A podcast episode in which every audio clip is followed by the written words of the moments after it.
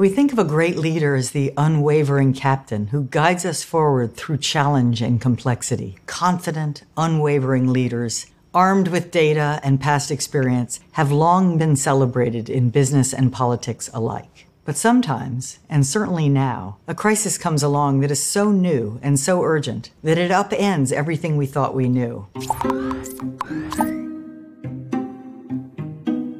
One thing we know for sure is that more upheavals are coming. In a completely interconnected world, a single political uprising, a viral video, a distant tsunami, or a tiny virus can send shockwaves around the world.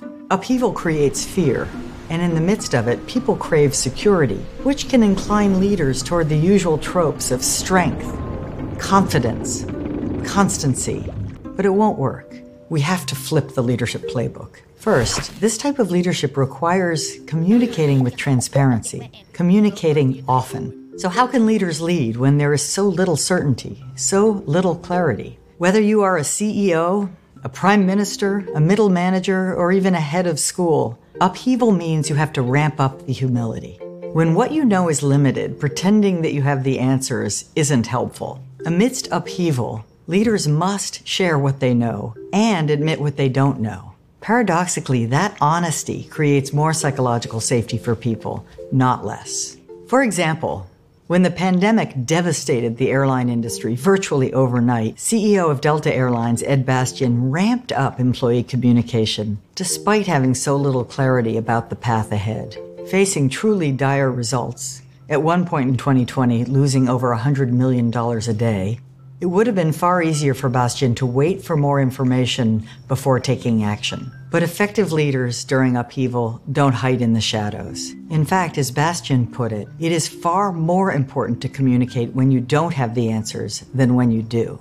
Second, act with urgency despite incomplete information. Admitting you don't have the answers does not mean avoiding action. While it's natural to want more information, Fast action is often the only way to get more information. Worse, inaction leaves people feeling lost and unstable. When New Zealand Prime Minister Jacinda Ardern laid out a four level alert system very early in the COVID 19 crisis, she lacked information with which to set the level. Despite lacking answers, she did not wait to communicate about the threat with the nation. At first, she set the level at two, only to change it to four two days later as cases rose.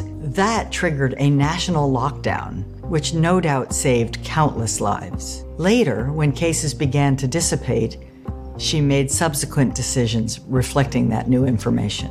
Third, leaders must hold purpose and values steady, even as goals and situations change. Values can be your guiding light when everything else is up in the air. If you care about customer experience, don't let go of that in times of upheaval. If a core value is health and safety, put that at the center of every decision you make. Now, doing this requires being very transparent about what your values are. And in this way, your steadfastness shows not in your plans, but in your values.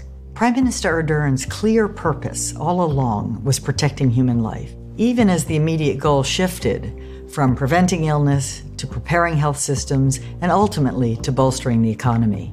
And finally, give power away. Our instincts are to hold even more tightly to control in times of upheaval, but it backfires. One of the most effective ways to show leadership, if counterintuitive, is to share power with those around you. Doing this requires asking for help, being clear that you can't do it alone. This also provokes innovation while giving people a sense of meaning. Nothing is worse in a crisis than feeling like there's nothing you can do to help. We follow this new kind of leader through upheaval because we have confidence, not in their map, but in their compass. We believe they've chosen the right direction given the current information and that they will keep updating. Most of all, we trust them and we want to help them in finding and refinding the path forward.